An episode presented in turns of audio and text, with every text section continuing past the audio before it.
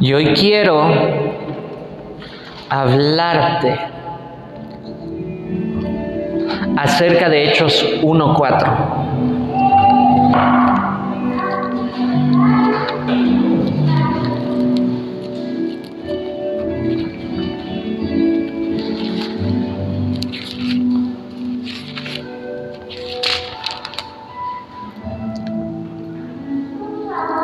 Leamos desde el 1.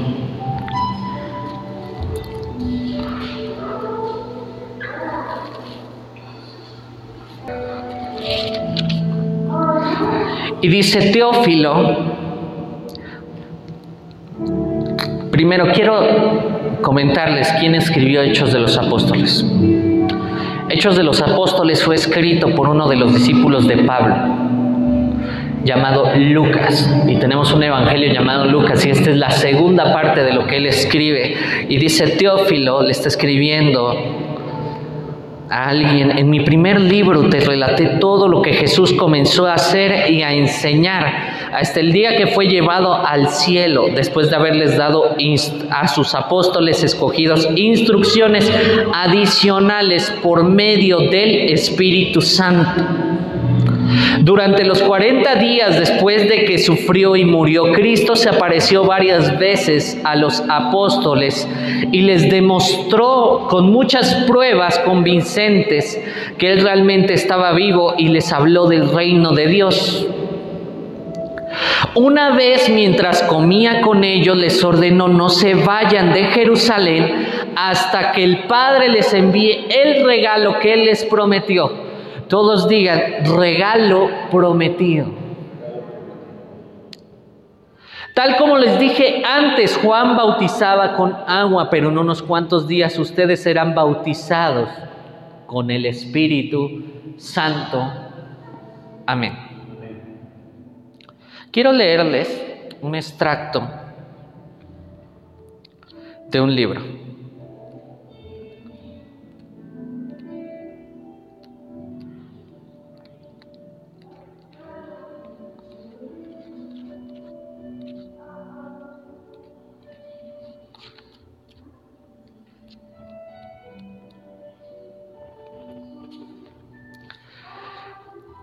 Dice, la manifestación de su presencia empezó a suceder en nuestro grupo en 1992.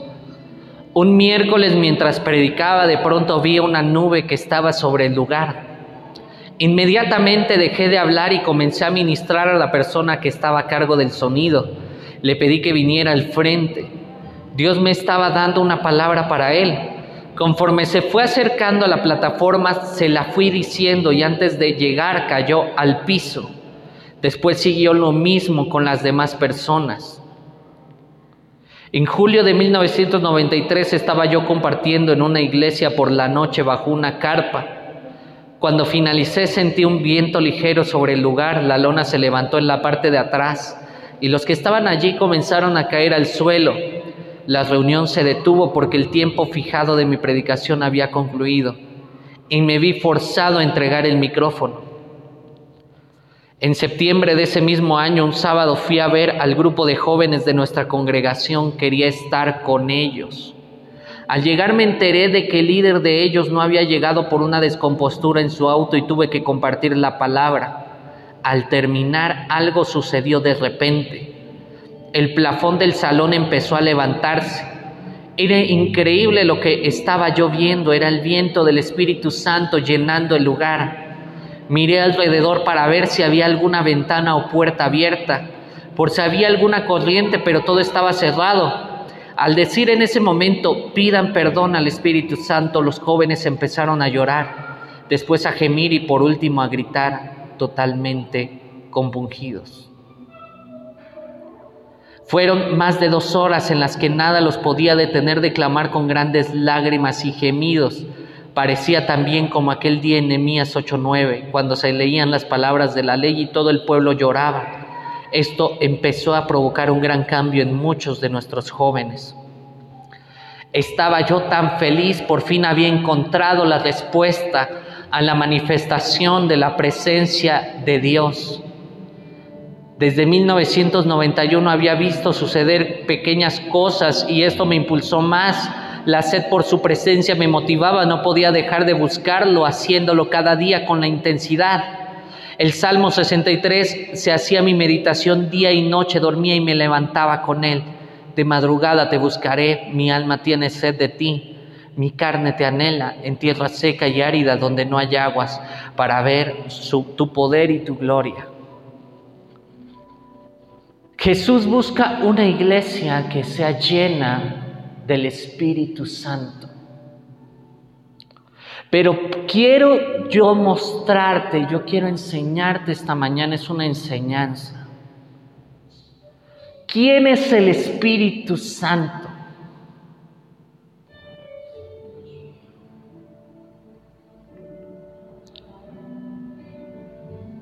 Y quiero mostrarte cinco cosas, cinco puntos acerca de quién es el Espíritu Santo. En primer lugar, es una persona divina, él, él, es Dios.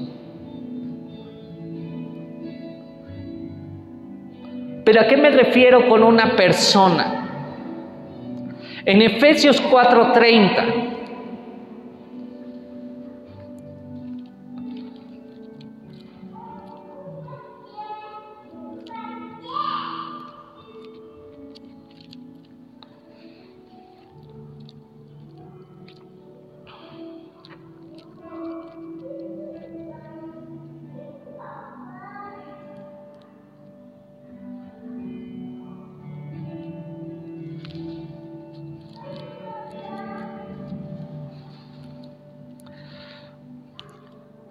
Dice, no entristezca al Espíritu Santo de Dios con la forma en que viven.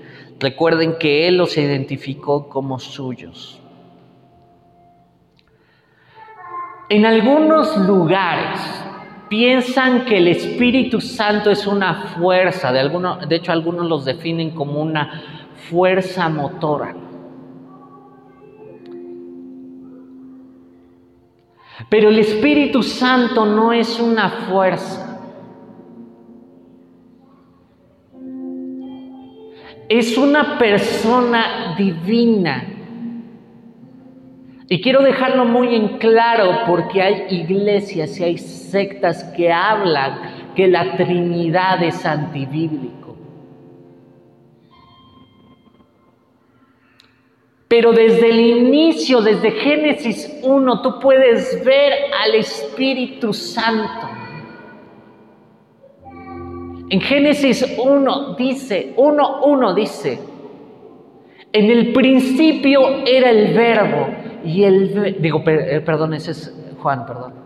En el principio Dios creó los cielos y la tierra y la tierra estaba desordenada y vacía y el Espíritu se movía sobre la faz de las aguas.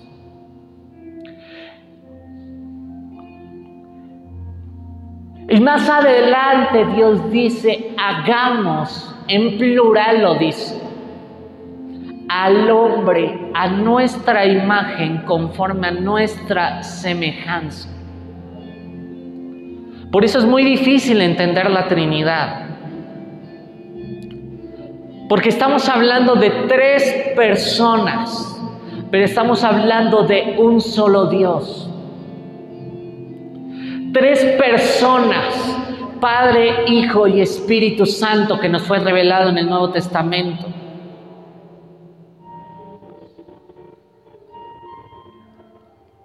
Pero el Espíritu Santo lo hemos dejado de lado, la iglesia lo ha dejado de lado en muchas ocasiones. Pero Juan, cuando Jesús llegó, Juan le dijo,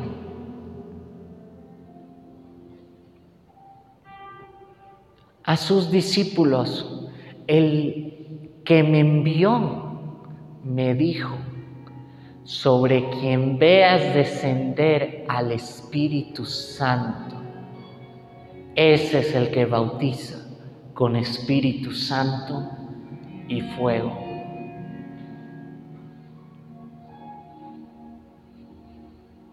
El Espíritu Santo es una persona. Tiene emociones, Él se contrista cuando fallamos, cuando hacemos algo mal, Él se contrista.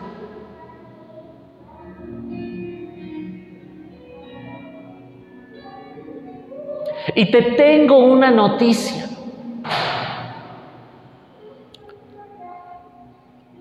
podemos nosotros caer en el error de contristarlo.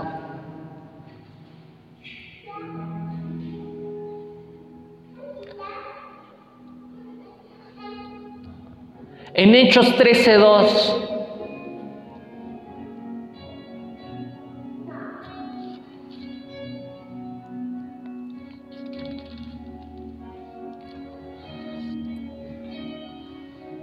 Dice que cierto día, mientras estos hombres adoraban al Señor y ayunaban, el Espíritu Santo dijo, designen a Bernabé y a Saulo para el trabajo especial al cual los he llamado. ¿Quién fue quien los designó? No los designó un hombre, fue el Espíritu Santo quien dijo, designen a ellos, a Pablo y a Bernabé. El Espíritu Santo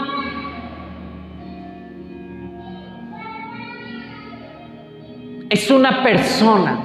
Una definición de persona es que tiene personalidad propia. Personalidad es aquello que te define, es en realidad lo que tú eres, tu esencia, tu carácter, tus emociones, tus pensamientos. Y el Espíritu Santo es una persona divina.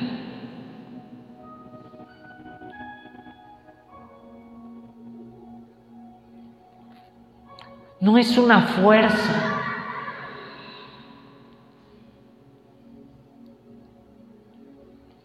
Hay quienes confunden al Espíritu Santo con su tipología. Porque Él apareció con Jesús en forma de paloma. O apareció en el Pentecostés como lenguas de fuego. Pero Él no es un fuego ni una paloma.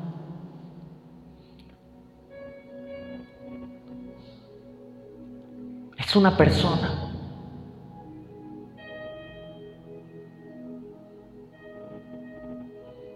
Y como iglesia se le ha contristado por mucho tiempo.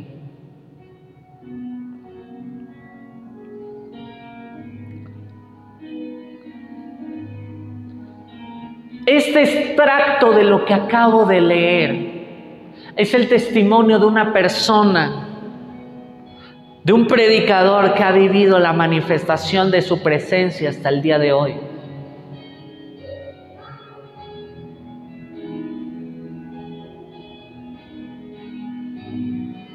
Que por cierto, por esa manifestación lo corrieron de Toluca y lo tengo que decir muy claro.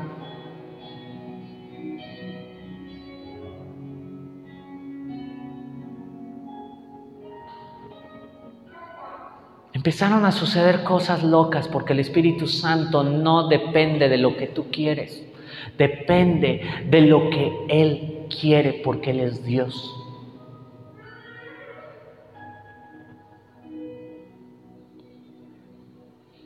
Él decide, Él tiene personalidad, pero donde no le quieren, Él se va.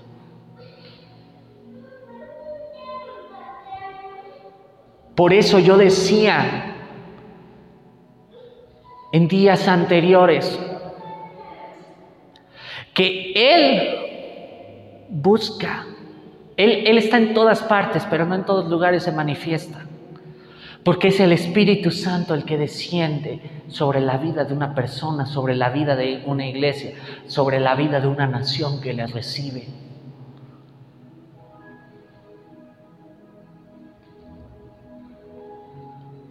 Es una persona divina que tiene pensamientos propios. Pero ¿qué más es el Espíritu Santo? Es una promesa de Dios, del Padre, para los creyentes. En Juan 14, 26.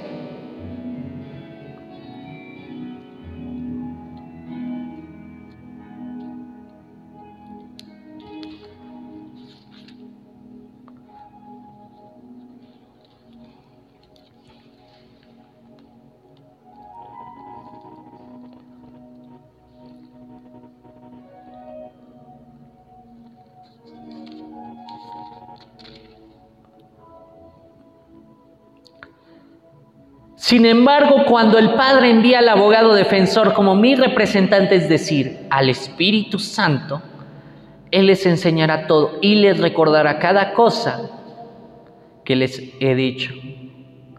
¿Quién va a enviar al Espíritu Santo? ¿Quién envía al Espíritu Santo?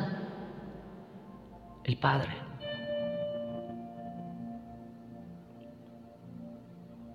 Es una promesa del Padre a los creyentes, no a los incrédulos.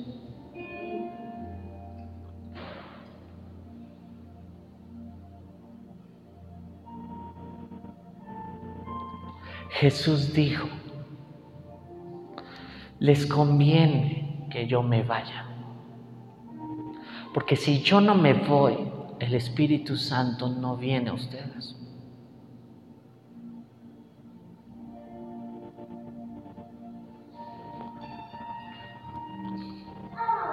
En Hechos 5:32.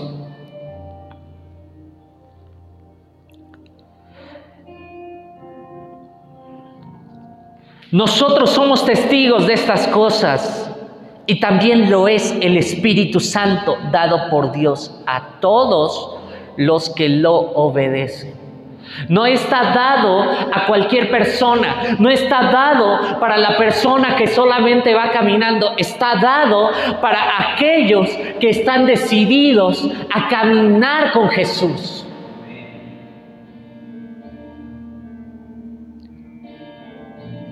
El Espíritu Santo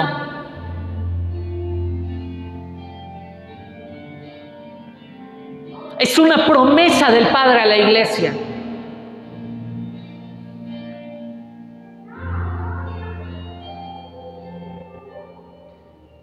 Y aquí quién estaba hablando.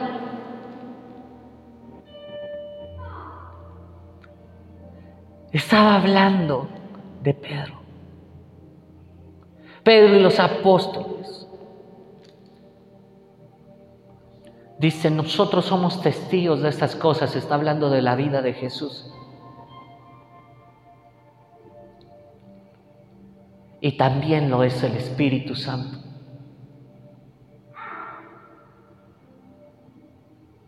En segunda de Corintios 6, verso 16.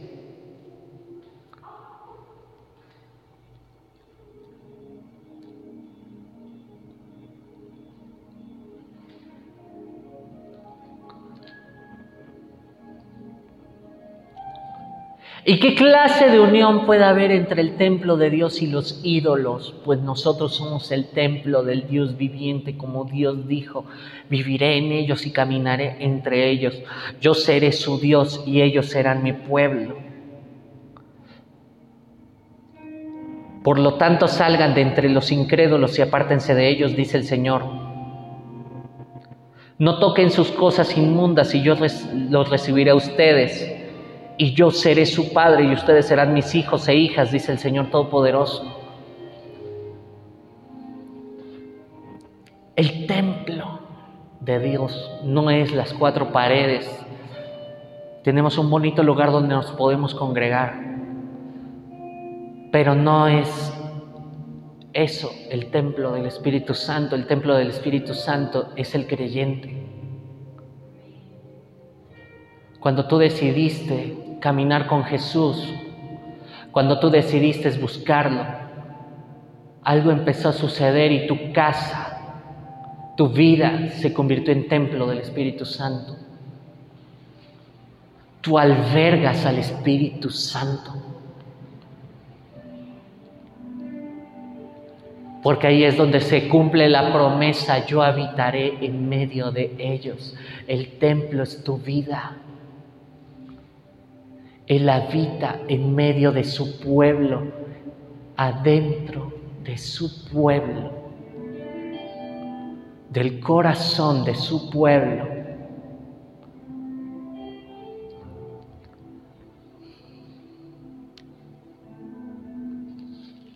Tu cuerpo no te pertenece. Tu cuerpo es de Él.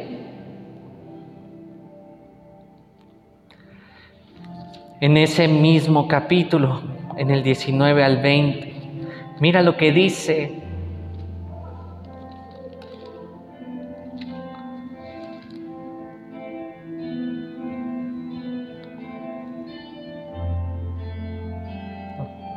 No, perdón, eran era el mismo 18. En Ezequiel 36, 27.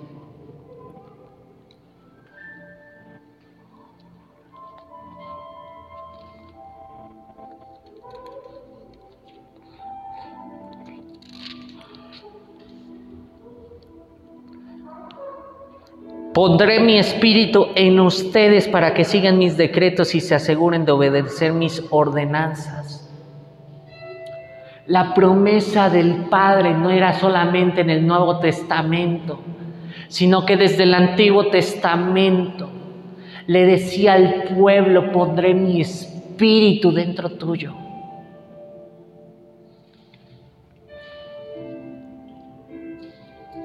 Hay quienes dicen que el Antiguo Testamento no tiene validez por el Nuevo Testamento, pero yo te digo, Jesús dijo, yo no vengo a abrogar la ley, yo vengo a cumplir la ley y los profetas.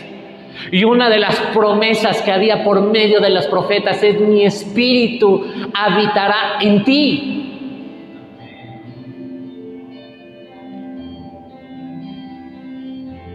Es el Espíritu Santo.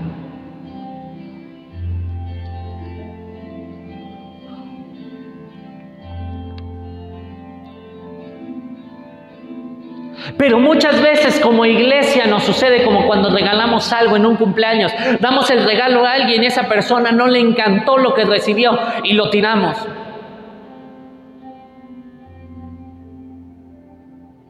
Y así hay muchas iglesias en la actualidad.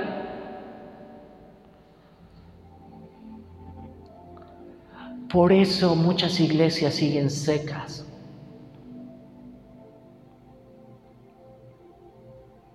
En Toluca, muchas iglesias niegan al Espíritu Santo.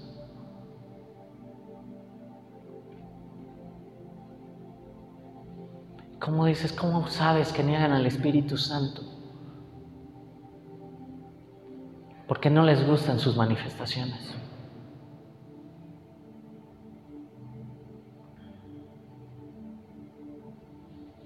Se dicen iglesias de sana doctrina, muchas. Pero la sana doctrina no la da un hombre, la da el Espíritu Santo cuando lo tienes.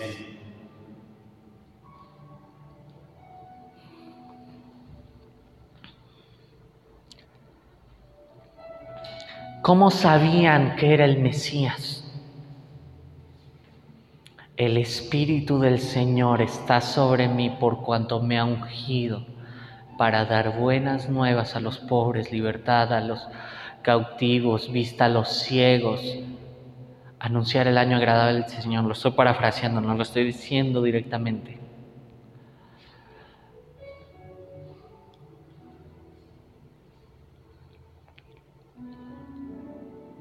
El Espíritu Santo ¿Y qué dijeron los fariseos? Este echa los demonios por el príncipe de los demonios. Eso le dijeron a Jesús. No le estaban diciendo a Jesús. Estaban diciendo que el Espíritu Santo era obra de demonios. Esa era la blasfemia contra el Espíritu Santo. Por eso dijo Jesús, todo pecado puede ser perdonado, pero la blasfemia contra el Espíritu Santo no puede ser perdonada. Ellos lo hicieron. Blasfemaron contra el Espíritu Santo diciendo que lo que estaba haciendo era obra de demonios, cuando era la obra del Espíritu Santo sobre Jesús.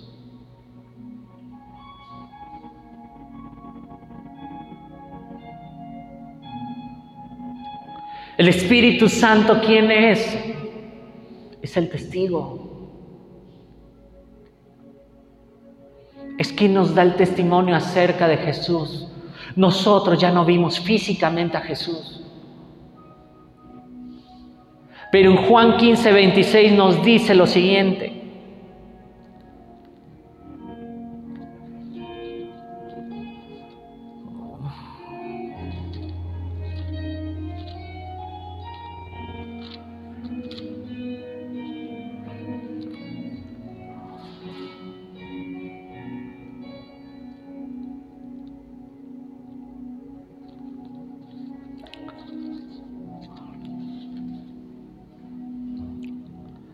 A ustedes yo les enviaré al abogado defensor, el Espíritu de verdad.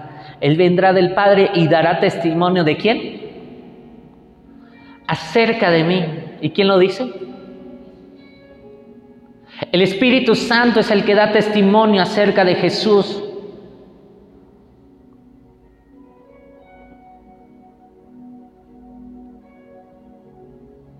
Y también ustedes deben dar testimonio de mí porque han estado conmigo desde el principio de mi ministerio.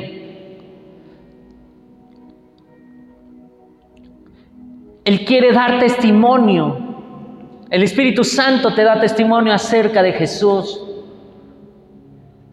No te lo da la buena teología. Y no es porque yo dé un bonito discurso o porque alguien más dé una bonita clase acerca de quién es Jesús. Es el Espíritu Santo el que te da el testimonio acerca de Jesús. Es el que te, da testimonio acerca del Padre.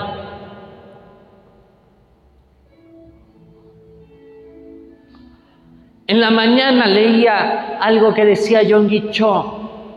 John Cho fue un pastor, líder de la iglesia más grande del mundo, un millón de personas. Y él decía que para él era difícil predicar en una zona donde había monjes budistas.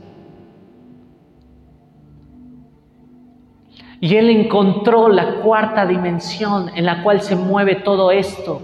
Porque hay una cuarta dimensión, hay una dimensión espiritual, hay una dimensión en lo natural, pero también hay una dimensión en lo espiritual y es la que necesitamos nosotros buscar. Y esa es la dimensión donde se mueve el Espíritu Santo.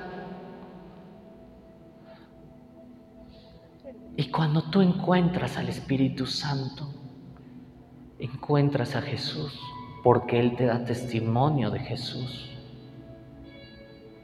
Jesús no está físicamente en esta tierra, pero el Espíritu Santo te lo muestra. En Juan 1.33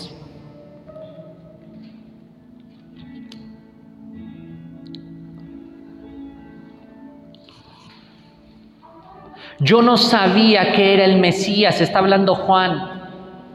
Pero cuando Dios me envió a bautizar con agua, me dijo, aquel sobre quien veas que el Espíritu Santo desciende y reposa, es el que bautizará con el Espíritu Santo. Y dice, vi que eso sucedió con Jesús. Por eso doy testimonio de que Él es el elegido de Dios o el Mesías. El testimonio de Juan no se lo dio un hombre, el testimonio se lo dio el Espíritu Santo.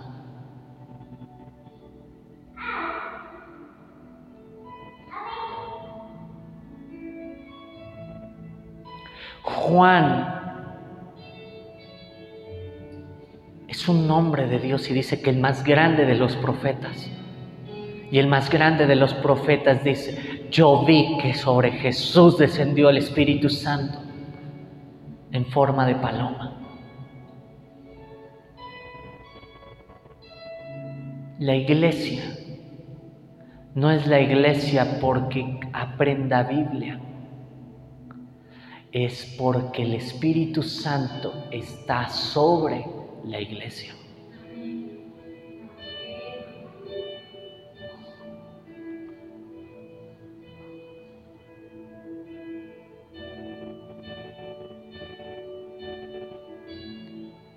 Y en primera de Juan 14, 13,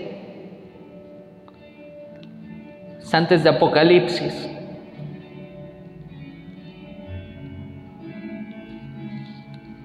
cuatro trece, cuatro trece. Y Dios nos ha dado su espíritu como prueba de que vivimos en Él y Él en nosotros.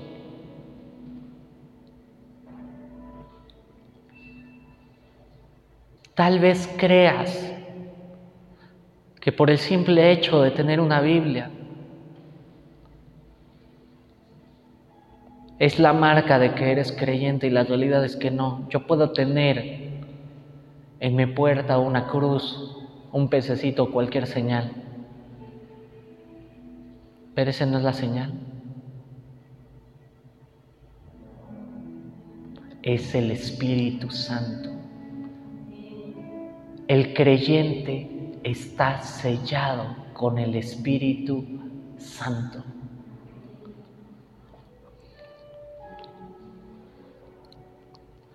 En Primera de Corintios 2:10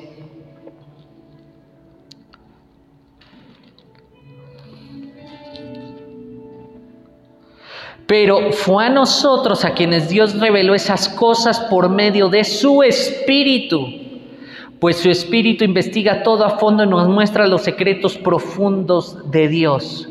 Nadie puede conocer los pensamientos de una persona excepto el propio espíritu de esa persona. Y nadie puede conocer los pensamientos de Dios excepto el propio espíritu de Dios.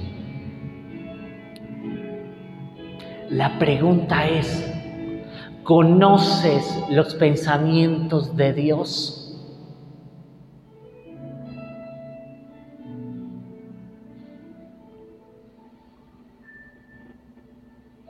Porque eso lo revela el Espíritu Santo, el Espíritu de Dios.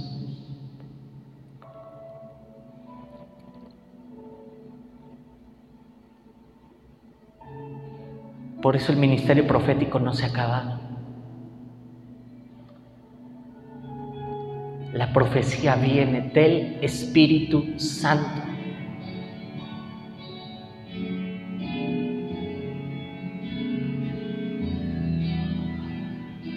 El Espíritu Santo te dice hacia dónde ir.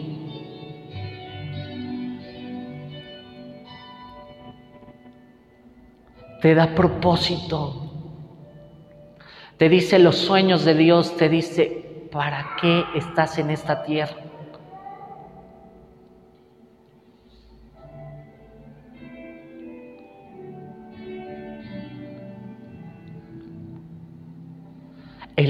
Espíritu Santo te lo dice, te lo revela. En Romanos 8:14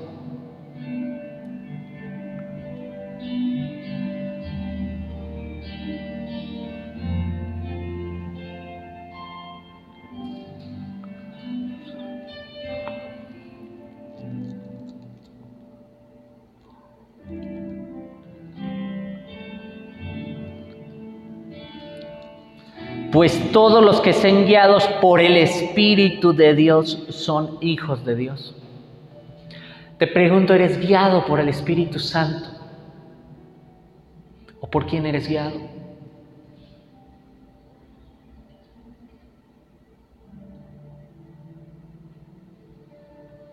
Porque aquí me dice la Escritura, los que son guiados por el Espíritu, esos son hijos de Dios. ¿Han escuchado esta frase? Y medio mundo se la cree. Todos somos hijos de Dios. ¿Qué dice esta parte? Los que son guiados por el Espíritu de Dios, esos son hijos de Dios. Así que si tú eres guiado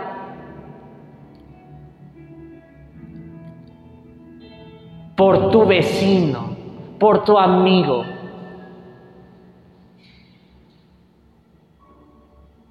por la televisión, por lo que te dijo un científico, por esto, lo otro. No eres guiado por el Espíritu.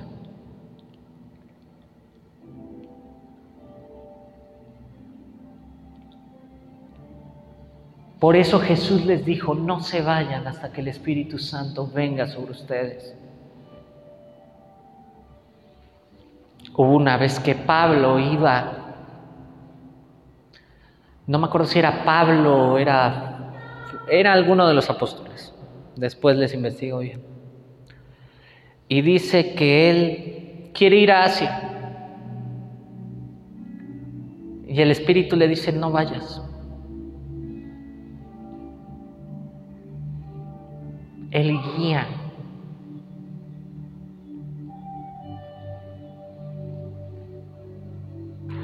Yo les expliqué en algún momento cómo estaba en medio de un lugar, ni siquiera era un contexto cristiano o un contexto donde estuviera la presencia de Dios. Estaba platicando con alguien, pero semanas antes me habían dicho, ¿quieres ir a Bogotá en tal tiempo? Era el segundo viaje que yo tenía. Y este joven me dice, él nunca ha ido a Bogotá y hasta la fecha no ha ido.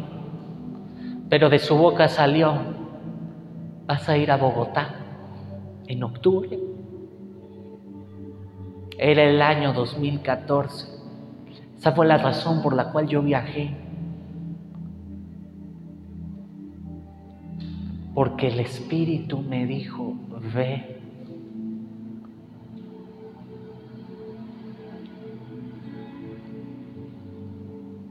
Y si no hubiera ido,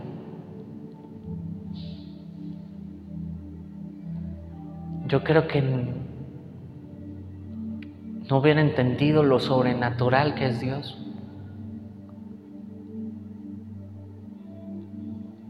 Porque no pagué hospedaje. Me hospedaron en una zona rica en Bogotá. Bueno, clase media alta.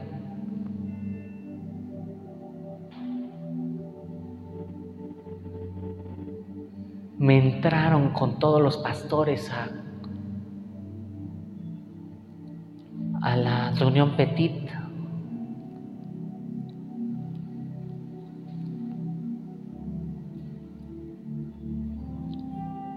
En el mismo transporte que me fue a dejar al hotel, iba otro, otro pastor de Argentina, que yo lo he comentado aquí, un pastor que vendió su motocicleta por ir a Bogotá un día.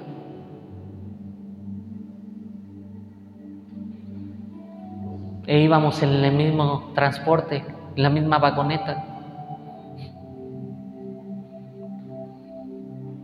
¿Quién lo hace? El Espíritu Santo. Porque Jesús ya no está presente físicamente, pero está por medio del Espíritu Santo. Yo les dije, un día fui a Tulancingo y yo estaba en otro evento. Y a la medianoche el Espíritu no me dejaba y me decía, tienes que ir porque tienes que ir.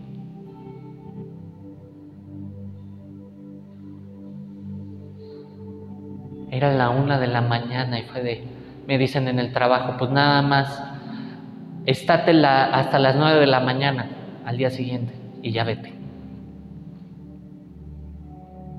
Me voy. Y la primera persona que, en la que entré profetiza sobre mi esposa.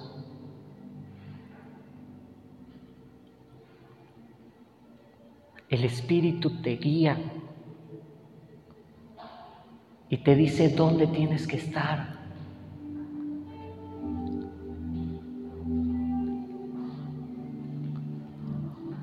Que por cierto, ese día me hospedé en el mismo hotel que habían hospedado el pastor Aarón.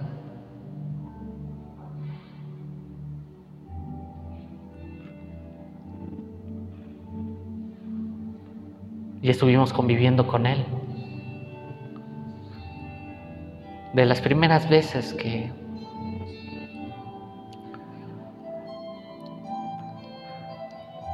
pero Él es el que guía.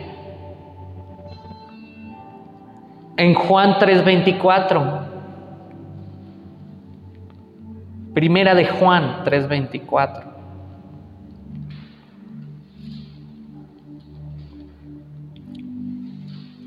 Los que obedecen los mandamientos de Dios permanecen en comunión con Él y Él permanece en comunión con ellos y sabemos que Él vive en nosotros porque el Espíritu que nos dio vive en nosotros. La pregunta es, ¿está viviendo el Espíritu?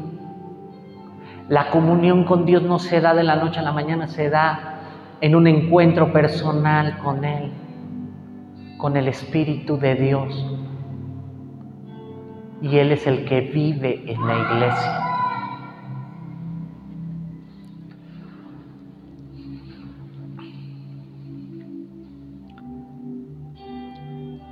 Muchos se dicen creyentes, pero no tienen al Espíritu Santo.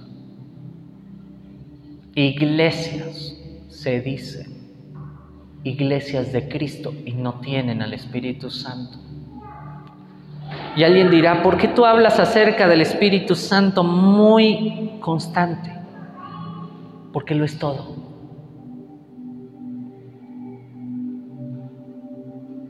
El Antiguo Testamento se manifestó el Padre de una forma poderosa. En el Evangelio tú puedes ver cómo Jesús vino, hizo cosas grandes, impresionantes, pero Él dijo, yo me voy. Y hay una parte en la escritura que dice, yo vendré y mi Padre vendrá y haremos morada en ti, pero esa morada es por medio del Espíritu Santo. Por eso la iglesia no es las cuatro paredes o el grupo de gente. La iglesia es donde el Espíritu Santo está presente. En Ezequiel 36, 26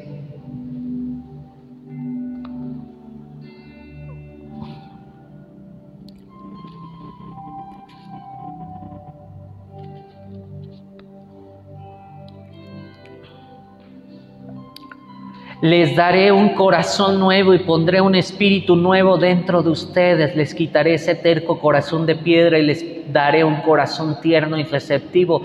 Pondré mi espíritu en ustedes para que sigan mis decretos y se aseguren de obedecer mis ordenanzas. Eh, la promesa completa es les daré un corazón nuevo El corazón nuevo no es sobra tuya ni lo que tú hagas. Es obra de Dios quien lo cambia.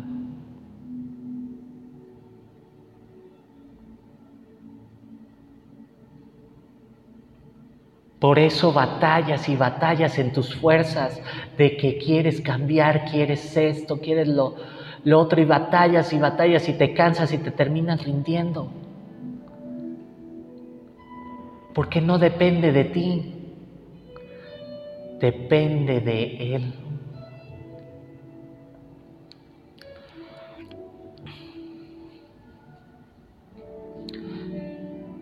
Mateo le dice Jesús, sígueme, no dependió de Él dependió de Jesús, dejó todo por Jesús.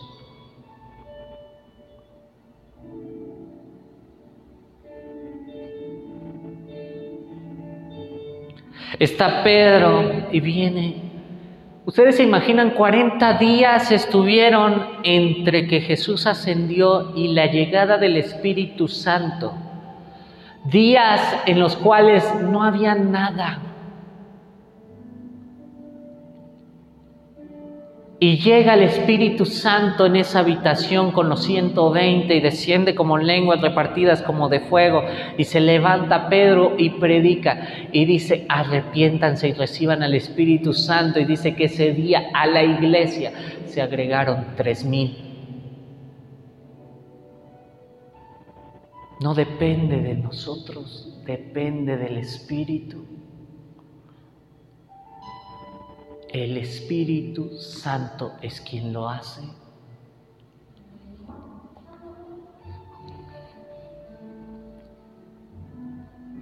En Primera de Corintios 2:10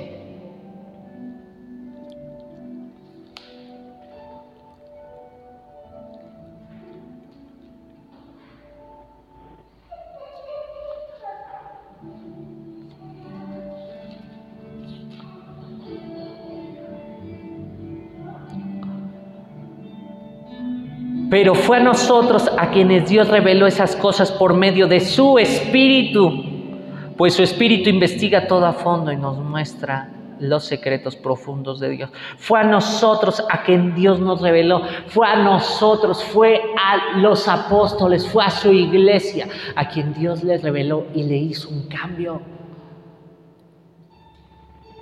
Y vean el cambio radical de Pedro, del ser el que negó a Jesús en su momento, a ser en unos pocos días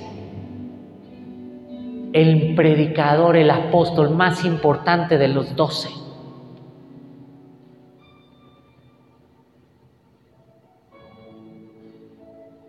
Pablo, un encuentro en el camino, un encuentro con Jesús hizo que en unos cuantos meses el hombre casi se asesinaba creyente se convirtiera en el predicador más importante de la historia de la humanidad. La mayoría del Nuevo Testamento fue escrito por Pablo.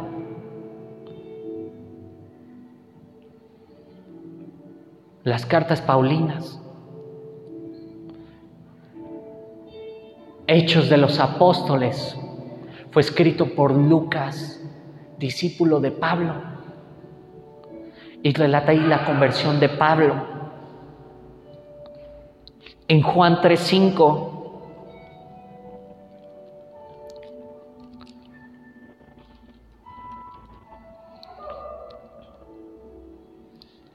Jesús le contestó, te digo la verdad, nadie puede entrar en el reino de Dios si no nace de agua y del Espíritu.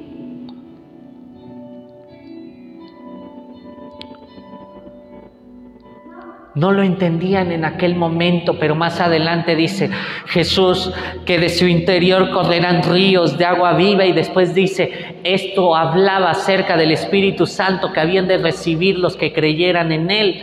En otras palabras, nadie puede ver a Dios si no es por el Espíritu. El agua aquí representa la palabra si no nace del agua y del espíritu. El agua representa la palabra.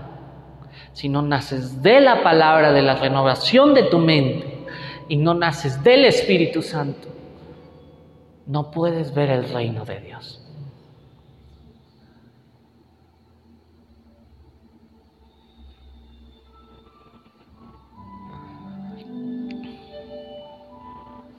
En 2 de Corintios 3, 17.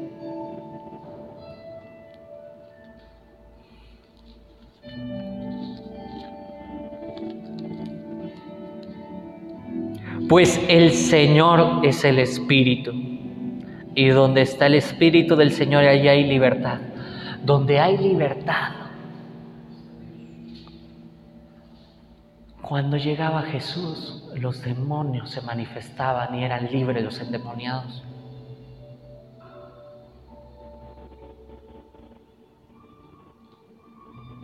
Donde está el Espíritu Santo, las enfermedades se tienen que ir.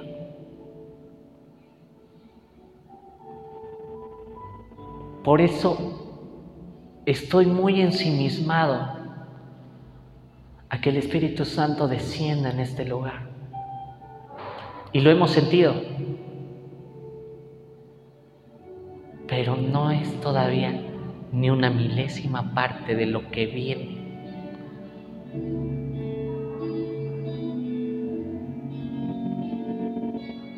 Les voy a comentar lo que sucedió en Bronzeville en el 94. Esto que acabamos de leer, que fue en el 94 igual. Fue de Fernando Sosa. A él lo corrieron de Toluca. Porque empezaron a suceder cosas locas. Y de repente en una iglesia en Estados Unidos, también por esas fechas, era el Día del Padre. Y hay un video. Una iglesia normal, estaba el predicador hablando. Y de repente el predicador dice, empiezo a ver como que el agua empieza, una visión. Dice como que el agua empieza a crecer, a crecer, a crecer, a crecer. Conocí a uno de los testigos de lo que se vivió en Bronzeville, Pensacola. Y dice, es que lo que veías ahí, veías cómo empezaba el agua en una visión, empezaba a crecer y parecían ríos. Y tú ves el video y tú dices, no se ve cosa grande. El siguiente fin de semana tenían carpas afuera, tiendas de campaña porque lo que se estaba derramando ahí era demasiado fuerte.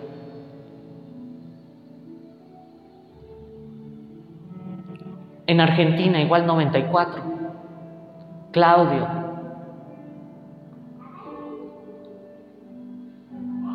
Dicen testigos que lo que empezaba a suceder es que alrededor del lugar la gente empezaba a doblarse las rodillas por causa de la presencia de Dios que empezaba ahí.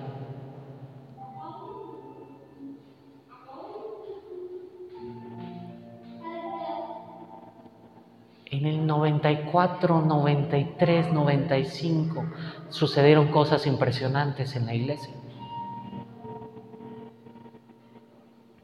Y Dios lo quiere hacer otra vez. Porque esto no es nada. Se siente la presencia de Dios, pero no es nada todavía comparado a lo que viene.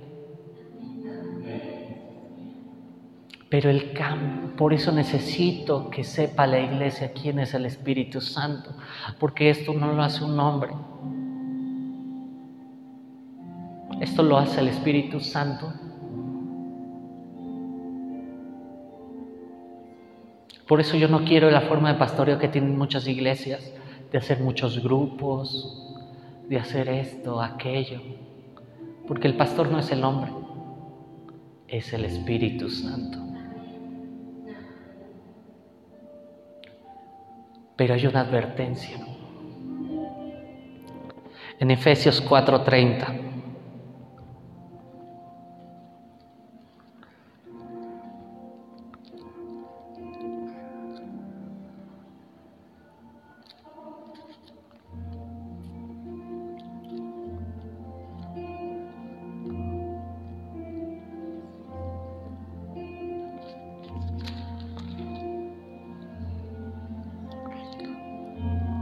Entristezca al Espíritu Santo de Dios con la forma en la que vive.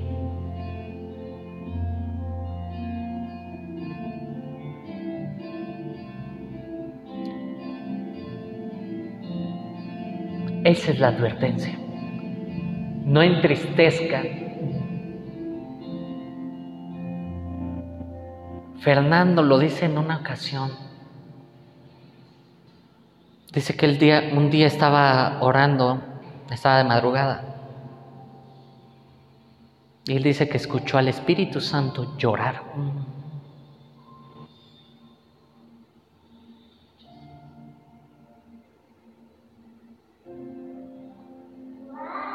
No hagas llorar a Dios de esa manera.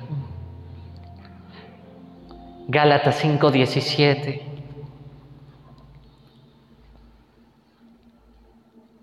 ¿Y cómo lo haces enojar? Más bien, ¿cómo lo haces llorar? ¿Cómo lo entristeces?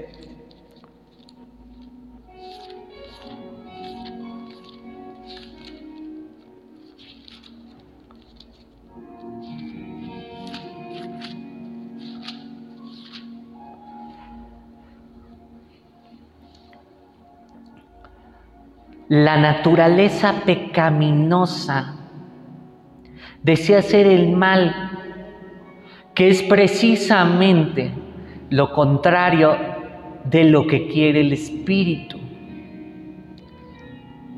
Y el Espíritu nos da deseos que se oponen a lo que desea la naturaleza pecaminosa. Estas dos fuerzas luchan constantemente entre sí. Entonces ustedes no son libres para llevar a cabo sus buenas intenciones. Pero cuando el Espíritu los guía ya no están obligados a cumplir la ley de Moisés.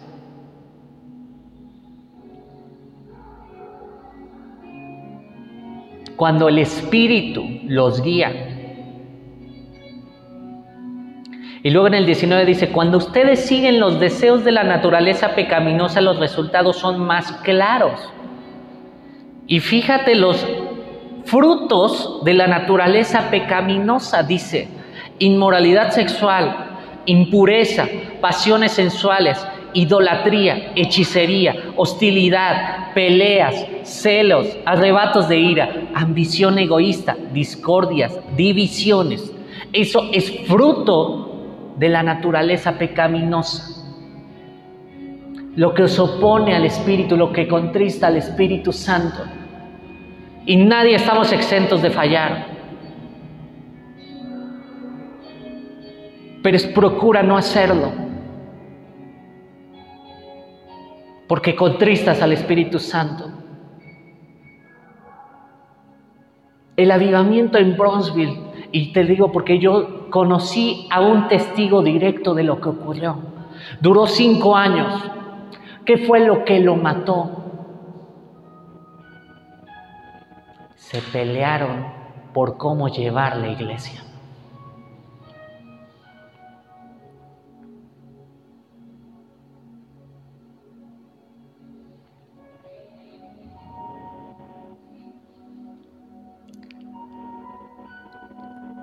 Envidias, borracheras, fiestas desenfrenadas y otros pecados parecidos. Permítame repetirle lo que les dije antes, cualquiera que lleve esa clase de vida no heredará el reino de Dios. En cambio, la clase de fruto que el Espíritu Santo produce en nuestra vida es amor, alegría, paz, paciencia, gentileza, bondad, fidelidad, humildad y control propio. No existen leyes contra esas cosas. Los que pertenecen a Cristo Jesús han clavado en la cruz las pasiones y los deseos de la naturaleza pecaminosa y lo han crucificado allí. Necesitamos no contristar al Espíritu Santo. Por eso el pastoreo tiene que ser más sencillo. Porque el Espíritu Santo es el que te tiene que controlar a la iglesia. No es el pastor el que controla la iglesia, es el Espíritu Santo.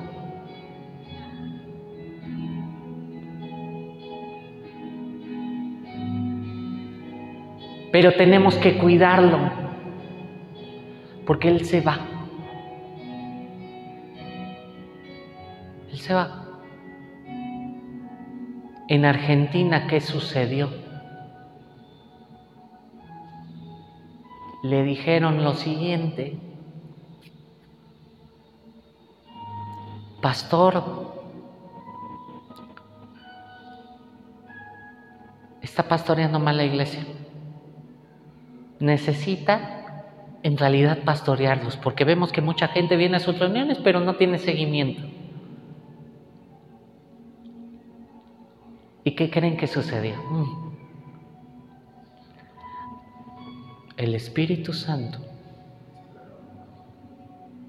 ¿Quieres ser el pastor? Te dejo.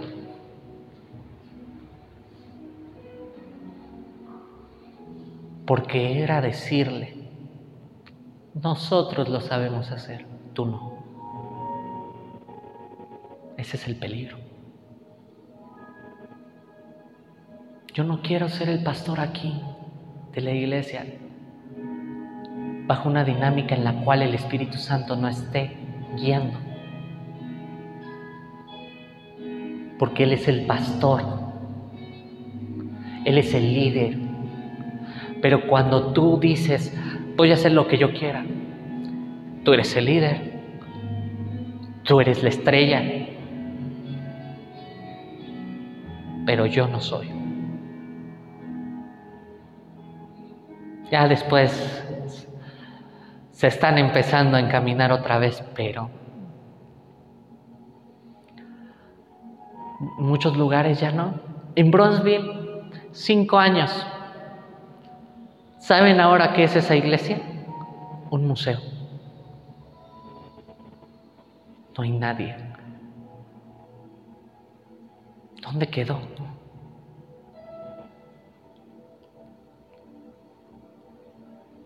Cuando tú dejas de lado al Espíritu Santo y lo contristas, Él se va.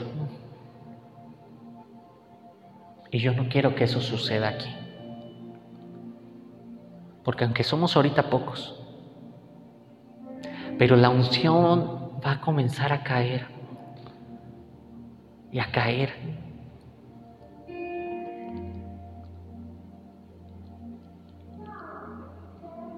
Yo no quiero que el día de mañana llegue el Espíritu Santo y no estemos listos para recibirlo y mantenerlo. Porque Juan dijo que el que le dijo, donde veas el Espíritu Santo descender y que permanezca, eso se lo dijo de Jesús. ¿Qué quiere decir esto? Que en la iglesia de Jesús el Espíritu Santo va a descender, pero tiene que permanecer. No estás obligado a quedarte en un lugar donde el Espíritu Santo no permanece.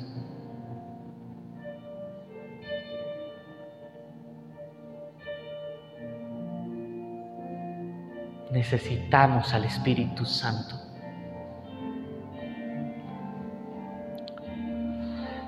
Padre, te damos muchas gracias, Señor, por esta palabra, por este tiempo en el cual pudimos conocer un poco más acerca del Espíritu Santo, Señor. Pero yo te pido, Señor, que nos hagas personas que no contristen al Espíritu Santo. Te pedimos en estos momentos, Señor, que nos dejemos ser dominados por tu presencia, por tu Santo Espíritu, Señor. Te doy muchas gracias, Padre. En el nombre de Jesús.